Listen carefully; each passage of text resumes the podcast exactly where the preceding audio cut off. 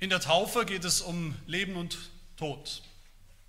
Was nicht bedeutet, wenn Damaris heute nicht getauft werden würde, würde, sie, würde vielleicht etwas Schreckliches passieren. Was auch nicht bedeutet, wenn sie getauft wird, wenn irgendjemand getauft wird, dann ist alles geritzt, dann ist die Person, das Kind schon gläubig, kommt auf jeden Fall in den Himmel, alles erledigt. Aber wir sind gewohnt, denke ich, erlebe ich immer wieder, dass wir sehr emotional über die Taufe nachdenken, sehr rührselig vielleicht über die Taufe nachdenken, manchmal vielleicht sogar sehr kitschig nachdenken über die Taufe. Oh, wie nett ist das, dieses süße kleine Baby.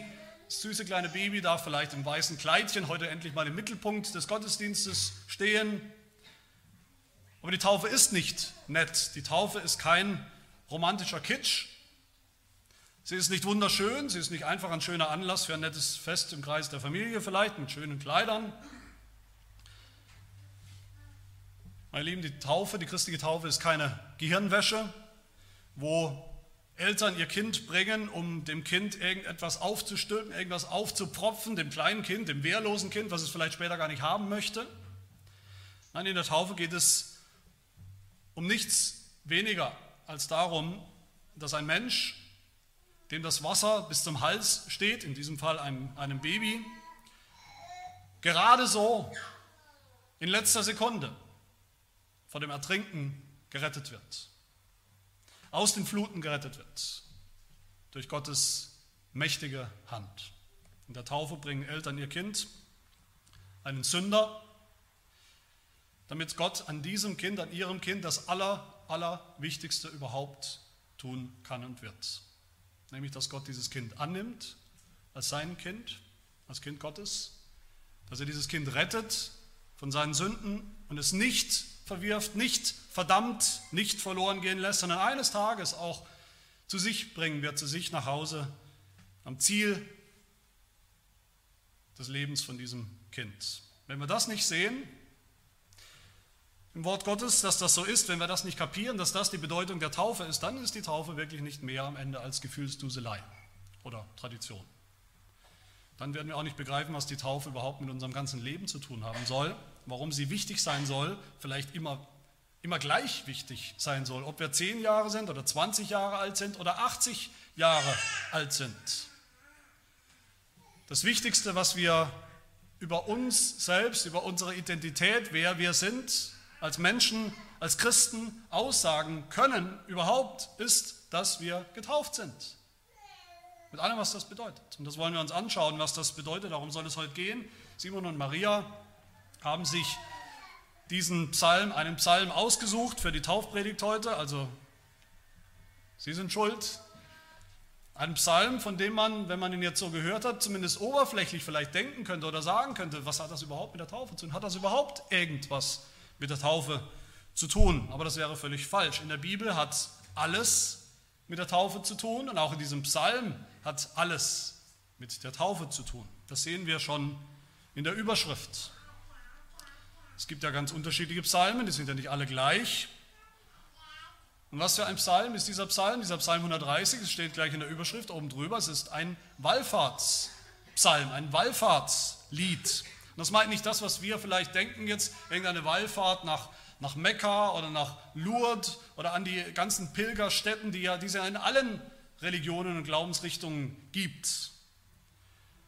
Nein, das waren die Psalmen, diese Wallfahrtspsalmen, die das Volk Gottes gesungen hat als Liederbuch, als Lieder, wenn sie unterwegs waren nach Jerusalem, wo sie ja nicht alle gewohnt haben, wenn sie unterwegs waren zum Tempel. Aber nicht nur dann.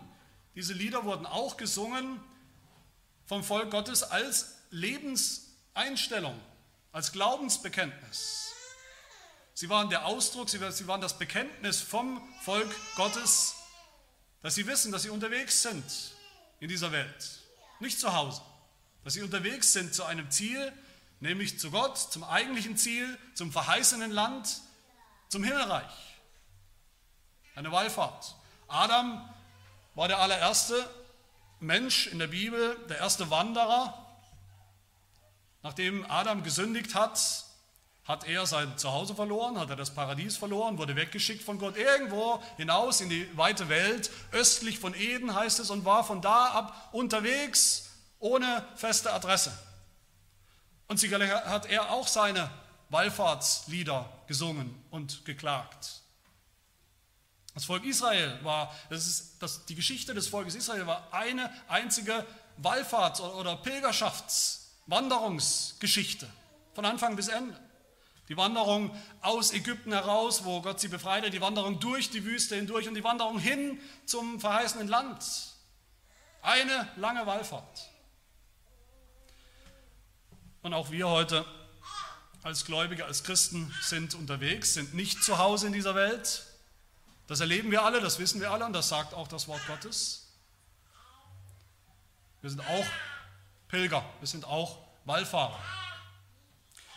Und auch für diese, auf diese Wanderung, für diese Wanderung hat Gott uns Zeichen gegeben. Damals wie heute, Zeichen seiner Gegenwart, dass er da ist, Zeichen auch für die Orientierung, die uns erinnern immer wieder neu, wer wir eigentlich sind.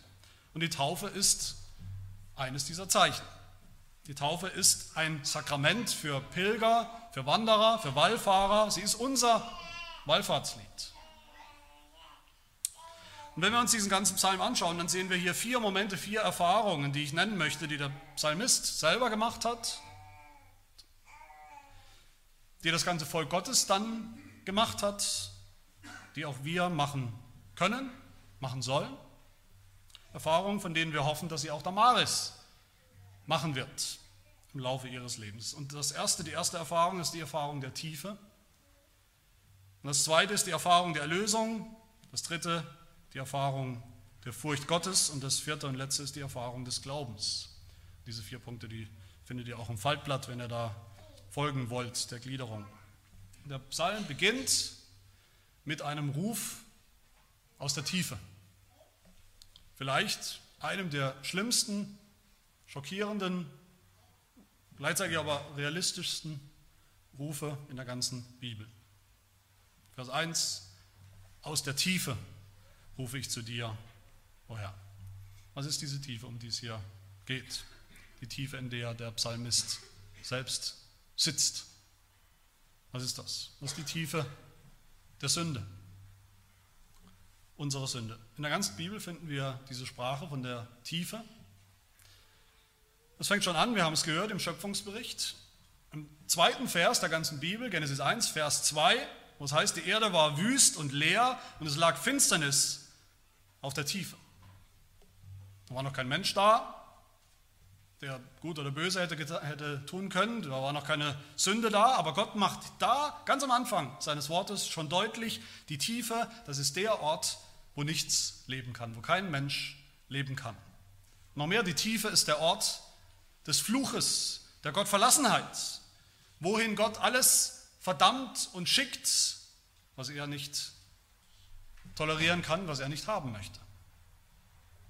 Die ganze gute Schöpfung, die Gott gemacht hat am Anfang, die er macht, ist von Anfang an bedroht von diesem anderen, nämlich dieser Realität, dass es da diese Tiefe gibt. Von der Realität, dass man abfallen kann von diesem Gott, dass man in die Tiefe fällt und stürzt, das tiefe Wasser, der Urflut, dieses nasse Grab.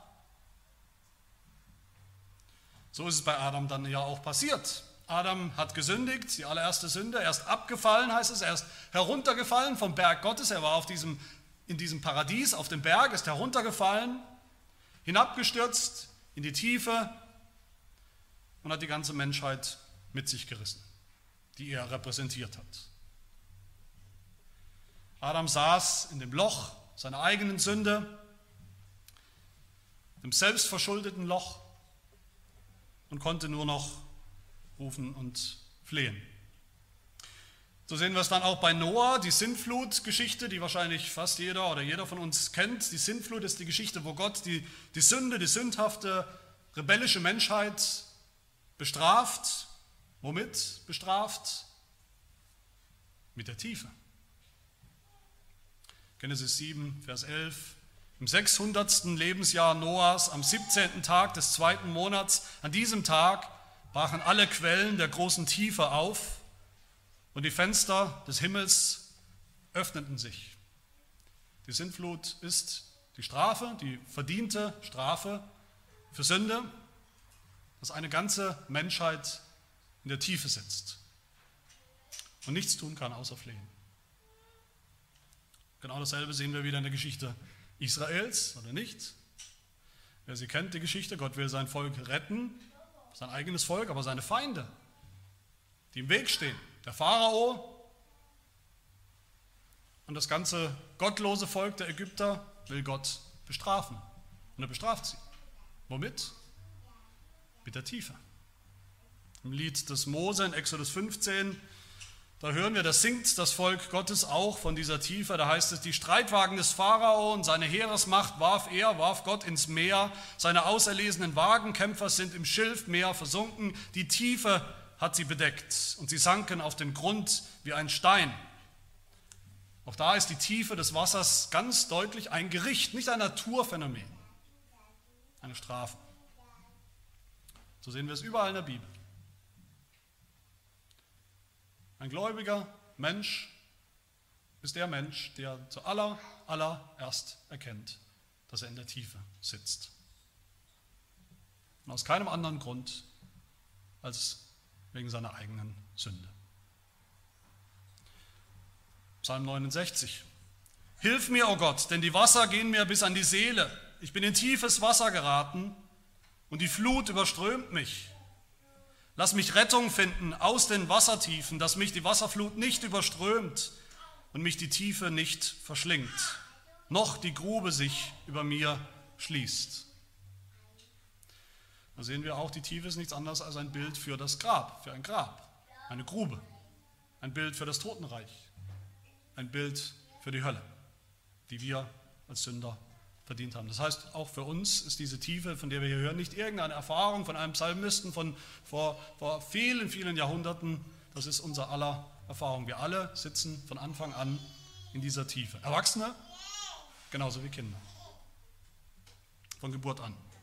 Ich hatte das Privileg, ja, als einer von den ersten von euch, einer von den ersten zumindest, die Damaris zu sehen, zu besuchen, im, im, Krankenhaus zu sehen, wie sie da lag, so süß, hat geschlafen, hat sich nicht geregt, wie die Unschuld selbst.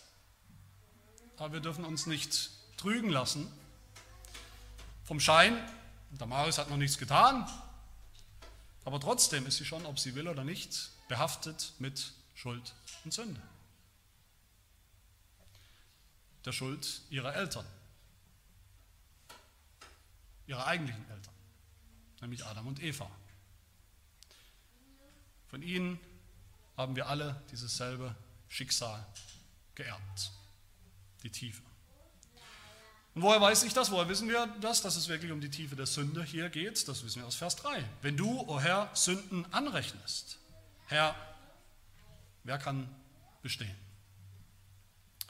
Wer kann sich auch nur eine Sekunde selbst über dem tiefen Wasser halten, in der Luft sozusagen, wenn Gott auf unsere Sünden schauen würde. Wörtlich heißt es ja, wenn du Sünden behältst, Gott, wenn du sie eintragen würdest, jede einzelne davon in deine Liste. Die Sünde, mit der wir schon geboren wurden, die Sünde, die wir getan haben, jeden Tag, im Verborgenen, oder offensichtbar? Mein Lieben, nur der, der weiß, dass Gott das könnte, die Sünden so aufschreiben, dass er das eigentlich sollte. Dass Gott gerecht und heilig ist, dass Gott Sünden, die Sünden gegen sich niemals einfach vergisst. Nur der erkennt die Tiefe, das Loch unter sich, diesen dunklen Ort, an dem er wirklich sitzt. Und was ruft der Psalmist dann aus dieser Tiefe, die er erkannt hat? Vers 2. Herr, höre meine Stimme, lass deine Ohren aufmerksam sein auf die Stimme meines Flehens. Und Flehen ist nichts anderes als ein, ein anderes Wort für Gebet. In dieser Tiefe, hat er erkannt, in dieser Tiefe hilft nichts, aber auch gar nichts mehr. In dieser Tiefe hilft nicht ein paar gute Werke zu tun oder vielleicht so zu tun, als es ist gar nicht so schlimm. Ja, man hat vielleicht ein paar Sünden, aber die können ja nicht so schlimm sein. Oder man tut so, als könnte man sich doch irgendwo noch aus dem, an den eigenen Haaren, aus dem Schlamm, aus dem Schlamassel, aus der Tiefe herausziehen. Aber in der Tiefe hilft nur eins, nämlich das Gebet das Flehen zum Herrn, gegen den wir ja gesündigt haben. Dass wir unsere Sünden bekennen vor Gott, wie wir das hören im Psalm 32. Was heißt, ich sprach, ich will dem Herrn meine Übertretungen bekennen, darum soll jeder Getreue dich bitten, Gebet, zu der Zeit, wo du zu finden bist. Wenn dann große Wasser einherfließen, einherfluten, werden sie ihn gewiss nicht erreichen, wenn wir die Sünden so bekannt haben. Meine Lieben, wir sind Gott sei Dank nicht die Einzigen, die diese Tiefe erleben, erlebt haben. Jesus Christus hat sie auch erlebt. Jesus Christus hat diese Tiefe erlebt, genauso wie wir, und doch ganz anders als wir. Jesus Christus kam in die Niederungen der Erde, heißt es in der Bibel, in die Tiefe der gefallenen Schöpfung, der sündhaften, verzerrten Schöpfung, der verkehrten Schöpfung. Er kam in die Tiefe unserer, deiner und meiner Sünde, Sündhaftigkeit. Als Jesus kurz vor seinem Tod gebetet hat, gefleht hat im Garten Gethsemane, um sein Leben gefleht hat zum Vater, da sagt er, meine Seele ist tief betrübt bis zum Tod, bis zum, bis zum bitteren, einsamen, verfluchten Tod. Und Jesus wusste, dass er in diesem Moment in der Tiefe saß und er wusste, was diese Tiefe bedeutet für ihn. Jesus ist, wie wir im Glaubensbekenntnis bekennen, hinabgestiegen in das Reich des Todes, in die Hölle, den tiefsten Ort der Erde die Tiefe des Gerichts, die Tiefe der Gottverlassenheit, die Tiefe der Verdammnis. Und Jesus Christus ist der eigentliche Beter hier in diesem Psalm, der, der so ausruft, aus der Tiefe rufe ich zu dir, o oh Herr. Jesus ist der eigentliche, der so gefleht hat, aber nicht für sich, nicht für sein Leben, sondern für unseres. Jesus ist der Einzige, derjenige, den die Fluten des Gerichts bedeckt haben, bis zum Tod, dem Tod am Kreuz für uns Sünder. Was hat das mit der Taufe zu tun? Das hat alles, wirklich alles mit der Taufe zu tun. Die Taufe ist ja nicht zufällig, das werden wir gleich sehen, das weiß jeder, ist nicht zufällig ein Zeichen oder ein, ein Sakrament, bei dem was im Mittelpunkt steht? Wasser. Das ist ja kein Zufall. Im Wasser soll, in diesem Wasser, im Wasser des Taufbeckens, sollen wir jede einzelne dieser Fluten, von denen wir gerade gehört haben, wiedererkennen, wiederentdecken. Diese Fluten, die so wichtig waren für Gott in der Geschichte Gottes mit der Menschheit. Adams Tiefe, die er erlebt hat, war eine Taufe. Er konnte nur gerettet werden aus dieser Urflut, gerettet werden, indem er flehte zu Gott und Gott ihn rettet. Die Sintflut zur Zeit Noahs, auch sie war eine Taufe, sagt die Bibel. Petrus schreibt im ersten Petrusbrief, dass Jesus ans Kreuz gegangen ist, in die Tiefe hinabgestiegen ist für Sünder zur Zeit Noahs. Für die, die sich weigerten zu glauben, während Noah die Arche gebaut hat. Und in der Arche wurden Noah und seine Familie dann gerettet, aus der Tiefe, gerettet, durch die Flut hindurch gerettet. Und dann sagt Petrus, 1. Petrus 3,21, dieses Wasser der Sintflut rettet uns jetzt auch in einem bildlichen Sinn in der Taufe. Auch bei Mose sehen wir das wieder. Gott öffnet die Schleusen, wie wir es gehört haben, die Schleusen der Tiefe, bringt Wasserfluten über das ganze Volk Ägypten. Aber er rettet den Mose. Er zieht den Mose aus dem Wasser der Flut. Was bedeutet denn der Name Mose? Wer weiß das? Der Name Mose bedeutet genau das auf Deutsch. Der, den Gott aus dem Wasser gezogen hat. Mose wurde getauft, mit Wasser als Bild der Errettung, die Gott geplant hat, die er durchführen wird an dem ganzen Volk Israel, an seinem ganzen Volk. Und das gilt dann auch für sie alle, für das ganze Volk Israel. Paulus schreibt in 1. Korinther 10, auch im Neuen Testament, dass unsere Väter, also dieses Volk Israel, dass sie alle unter der Wolke gewesen sind damals, dass sie alle durch das Meer hindurchgegangen sind. Und was bedeutet das? Er sagt weiter, sie wurden alle auf Mose getauft, in der Wolke und im Meer. Eine Taufe. Auch da sind die Fluten des Meeres eine Taufe gewesen. Eine Taufe, die einerseits die Ungläubigen ertränkt hat, die Ägypter, und die andererseits die Gläubigen gerettet hat. Und am allerdeutlichsten sehen wir das bei unserem Herrn Jesus Christus. Der ist auch getauft worden. Er ist auch ganz normal getauft worden mit Wasser. Aber er ist ultimativ eigentlich getauft worden. Wo? Am Kreuz. Das war seine Taufe. Das ist meine Taufe, die ich zu ertragen habe, hat Jesus Christus selbst gesagt. Das war sein Grab, wo er hineingestiegen ist in die Tiefe. In Kolosser 2 lesen wir, in ihm, in Jesus Christus, seid auch ihr beschnitten worden in der Beschneidung des Christus, Kreuz, da ihr mit ihm begraben seid in der Taufe. Das Kreuz ist auch eine Taufe. Die Taufe ist ein nasses Grab, ein Wassergrab, ein Grab der Tiefe für alle, die nicht glauben. Da mögen sie noch so getauft sein als Babys. Wenn sie niemals glauben, rettet die Taufe auch nicht. Aber für die, die glauben, die glauben, dass Jesus die Flut des Fluches ertragen hat für uns. Für uns ist dieses Wasser jetzt nicht mehr bedrohlich, nicht mehr gefährlich, sondern es ist sogar heilsam. Und das ist die zweite Erfahrung, die wir hier in diesem Psalm finden. Die Erlösung. Vers 4. Aber bei dir ist die Vergebung. Und Vers 7 nochmal dieser Schlussgesang. Bei dem Herrn ist die Gnade, bei ihm ist Erlösung in Fülle. Ja, er wird Israel erlösen von allen seinen Sünden aus, aus dieser Tiefe. Das wird er tun. Diese gute Nachricht, dieses Evangelium, was wir hier hören, das gilt allen, die erkannt haben, dass sie so in der Tiefe sitzen. Und die flehen zu Gott um Vergebung für ihre Sünden. Sie finden diese Vergebung, weil Gott bereit ist zu vergeben. Er hat versprochen, Gott hat versprochen, dass er keine Sinnflut mehr wie damals über die ganze Welt, über jeden einzelnen Menschen bringen wird, über alle Menschen, wie er es zu Noahs Zeit getan hat. Und warum nicht?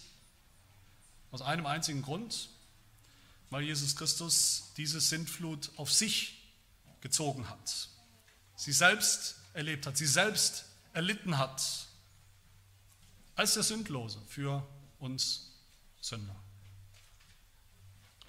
So hat Jesus, wir kennen alle die Geschichte von, von der Stillung des Sturmes auf dem See Genezareth, aber Jesus hat nicht nur diese Flut gestillt, damals vor den, vor den Jüngern, den Augen der Jünger, sondern Jesus hat die Urflut vom Anfang, diese bedrohliche Flut gestillt, die die ganze Schöpfung bedroht. Jesus hat die Sintflut Flut als Gericht gestillt. Jesus hat für uns auch das Wasser der Taufe gestillt.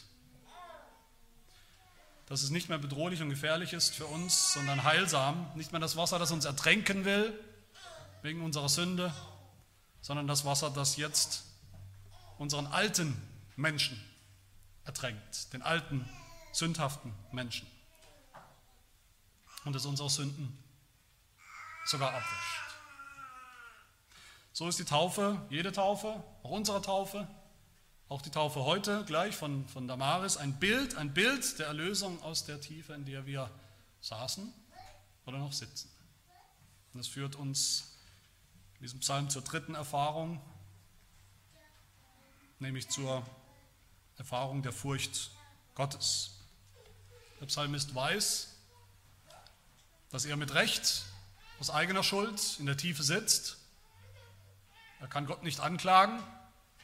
Er kennt aber, dass Gott ihm vergeben will, raushelfen will aus dieser Tiefe, ihn verschonen will durch Jesus Christus. Und das führt in diesem Psalm dann am Schluss zu zwei Erfahrungen noch, nämlich zu, zuerst zur Furcht Gottes. Vers 4.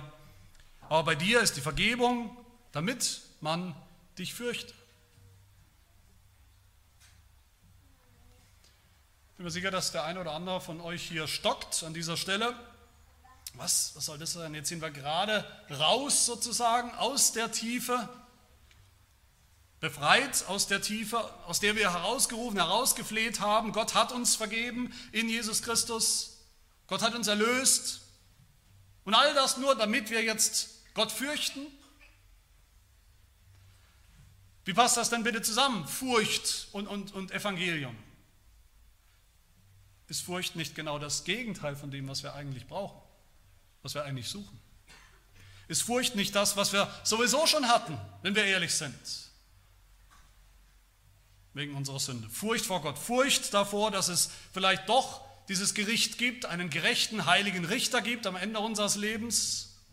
Sagt nicht Johannes im Neuen Testament, Furcht ist nicht in der Liebe, sondern die vollkommene Liebe treibt die Furcht aus. Oder könnte man nicht sagen, ist die Botschaft des Evangeliums nicht insgesamt, fürchtet euch nicht. Was sagen wir dazu? In der Bibel gibt es beides. Es gibt eine berechtigte Furcht vor Gott, eine blanke Angst vor Gott, die berechtigt ist. Die Furcht eines schlechten Gewissens, die Furcht wegen unserer Sünde, wegen unserer Auflehnung gegen Gott. Adam hatte sie, nachdem Gott ihn und Eva erwischt hat, ertappt hat auf, auf frischer Tat, Genesis 3, da gibt Adam das zu vor Gott. Er sagt, ich hörte deine Stimme im Garten und fürchtete mich, denn ich bin nackt, hat die Scham seiner Sünde erkannt. Darum habe ich mich vor dir verborgen. Mein Lieben, wer das nicht mehr kennt, diese Furcht, vielleicht Angst vor Gott, der glaubt auch nicht mehr an den heiligen, gerechten, furchtbaren, furchtbar gerechten Gott der Bibel, sondern er glaubt an einen selbsterfundenen Gott, Götzen, den sogenannten lieben Gott, der immer nur lieb ist, zu jedem und allem. Jeder Sünder muss Angst haben vor Gott. Sollte zittern vor Angst vor dem heiligen Gott, dem verzehrenden Feuer, der sicher richten wird, gerecht richten wird, von dem es hier heißt, auch in diesem Psalm, Vers 3, wenn du, o oh Herr, Sünden anrechnest, Herr, wer kann bestehen?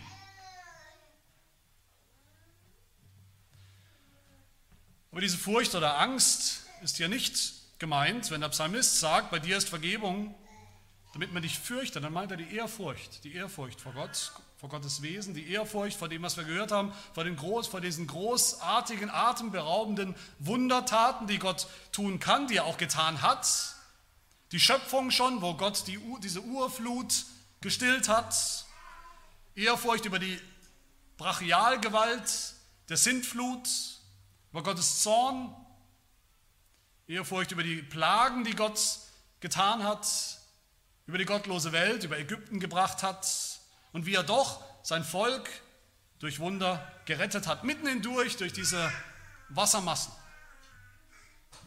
Ehrfurcht über alles, was Gott kann und ist.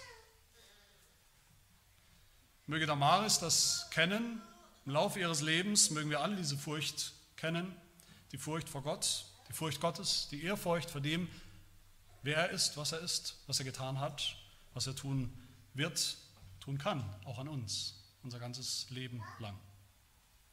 Das führt uns in diesem Psalm zur letzten Erfahrung, nämlich der Erfahrung des Glaubens. Das ist natürlich eine logische Folge. Erst die Tiefe, in der wir sitzen, dann um Vergebung flehen, dann die Furcht Gottes, und als letztes der Glaube. Wo sehen wir das hier? Wo sehen wir in diesen Versen den Glauben? Das Wort Glauben taucht so nicht auf. Aber wir sehen das in den Versen 5 bis 7. Was macht der Mensch, der das Evangelium, diese gute Nachricht, dass es Erlösung gibt aus der Tiefe, der das gehört hat? Was macht so ein Mensch? In diesem Psalm. Der gehört hat, dass Gott uns vergibt, vergeben will. So ein Mensch hart und er hofft. Das bedeutet, dass wir Kaum jemand von uns benutzt dieses Wort heute noch, es ist ein bisschen altertümliches Wort, das Wort harren. Vers 5, ich harre auf den Herrn, meine Seele hart. Vers 6, meine Seele hart auf den Herrn, mehr als die Wächter auf den Morgen, mehr als die Wächter auf den Morgen. Wir haben ja hier ein Bild, das Bild von der Nachtwache, von den Nachtwächtern, das uns zeigt, worum es hier geht. Ich habe lang genug in meinen Ferien, Sommerferien immer wieder als Nachtwächter, Nacht, in der Nachtschicht auch gearbeitet weiß, wie das ist, da kämpft man mit sich selber, da ist man müde und schlapp und man äh, sehnt sich eigentlich danach, dass endlich die Sonne aufgeht, dass man endlich Feierabend machen kann, endlich nach Hause gehen kann. So ist es auch hier mit diesen Nachtwächtern. Sie harren auf den Morgen, sie haben Sehnsucht, Sehnsucht und Verlangen nach diesem Morgen, sodass es der Psalmist gleich doppelt sagt. Sie freuen sich auf den Morgen, wenn der, wenn der Tag wieder erwacht und wenn man endlich wieder was sehen kann, nicht beim Blinden im Dunkeln tappt. Das ist ein Bild des Glaubens. Der Gläubige wartet und harrt, so wie Noah, wer sich erinnert, Noah in der Arche, in dieser langen Zeit der Sintflut, immer wieder jeden Morgen, früher Morgen rausgegangen ist, Ausschau gehalten hat von der Arche aus, ob die Flut schon zurückgegangen ist, ob schon wieder trockenes Land zu sehen ist, zum Vorschein gekommen ist, ob die neue Schöpfung schon da ist. Das ist eine sehr aktive Haltung, das ist nicht passiv, dieses Warten, dieses Harren, das ist aktiv. Der Gläubige hart, aktiv jeden Tag seines Lebens auf Gott, auf Gottes Handeln. Gerade eben sitzt er noch im Loch, in der Tiefe, aber er weiß, dass Gott ihm helfen wird. Noch sieht er nicht alles, noch sieht er nicht das ganze Tageslicht der Erlösung, alles, was Gott noch tun wird. Aber er weiß, dass diese Erlösung kommt, so sicher wie der Nachtwächter weiß, dass die Sonne wieder aufgehen wird. So fest und sicher. Und der andere Begriff hier ist das Hoffen, Vers 7. Israel, hoffe auf den Herrn. Hoffen ist auch etwas anderes in der Bibel, als wir heute landläufig oft darunter verstehen. Wenn wir von Hoffnung reden, wenn wir Hoffnung sagen, dann meinen wir meistens eigentlich etwas, das relativ unsicher ist, das vielleicht ganz unsicher ist. Aber wir hoffen trotzdem. Wir hoffen vielleicht, obwohl es überhaupt nichts zu hoffen gibt. Wir hoffen, weil wir die Realität, unser Leben so, wie wir es halt haben, nicht ertragen können. Deshalb hoffen wir mal ins Blaue hinein. Aber christliche Hoffnung, die Hoffnung in der Bibel ist etwas ganz, ganz anderes. Das ist eine sichere Sache, eine feste Zuversicht, eine begründete Hoffnung. Hebräer 11, Vers 1. Es ist aber der Glaube eine feste Zuversicht auf das, was man hofft Christliche Hoffnung ist gegründet auf das, was Gott gesagt hat, auf sein Wort, was er versprochen hat. Vers 5 hier in diesem Psalm. Ich hoffe auf sein Wort. Christliche Hoffnung ist gegründet auf das, was Gott schon getan hat in Jesus Christus und das, was er noch tun wird an uns, an dieser Welt, bis zum Ende. Das ist die absolut begründete und sichere Gewissheit, dass wir nicht einfach in die Luft hinein, ins Blaue hinein glauben. Dass der Glaube an, an unser Heil, unsere Erlösung nicht, nicht irgendein Wolkenkuckucksheim ist, nicht irgendeine Fantasie, ein Fantasiedenken, vielleicht ein Wunschdenken. Ich wünsche mir das halt, deshalb glaube ich es und dann habe ich es vielleicht. Nein, unsere Hoffnung, unser Glaube hat ein festes Fundament, das Versprechen, das Gott uns gegeben hat in Jesus Christus. Meine Lieben, ich denke, es braucht keine Genies, um zu erkennen, dass auch dieser letzte Gedanke, das Harren, das Hoffen, ganz zentral ist bei der Taufe. In der Taufe bringen Eltern ein kleines Kind, ein Baby, das nichts mit sich bringt, außer der Tatsache, dass es schon ein Sünder ist, in der Tiefe sitzt. Aber das steht nicht im Mittelpunkt. Im Mittelpunkt der christlichen Taufe steht Gottes Versprechen, sein Wort, seine Verheißung. Und wie lautet die? Tut Buße und jeder von euch lasse sich taufen auf den Namen Jesu Christi zur Vergebung der Sünden, so werdet ihr die Gabe des Heiligen Geistes empfangen, so werdet ihr Vergebung empfangen, so werdet ihr das ganze Heil, den ganzen Himmel empfangen. Und diese Verheißung gilt uns und unseren Kindern, dem ganzen Bundesvolk. Volk Gottes in Jesus Christus. Diese Taufe, die Damaris gleich empfangen wird, die wird sie begleiten ihr ganzes Leben lang, die wird sie begleiten als eine Überschrift über ihrem Leben, als der Refrain ihres Lebens. Über all dem steht Gottes Versprechen. Gottes Versprechen, sie zu befreien, zu erretten von dem Fluch und sie zu seinem Kind zu machen. Darauf dürfen Simon und Maria, weiß nicht, wo sie sind, sollten mal reinkommen langsam. Simon und Maria dürfen darauf vertrauen.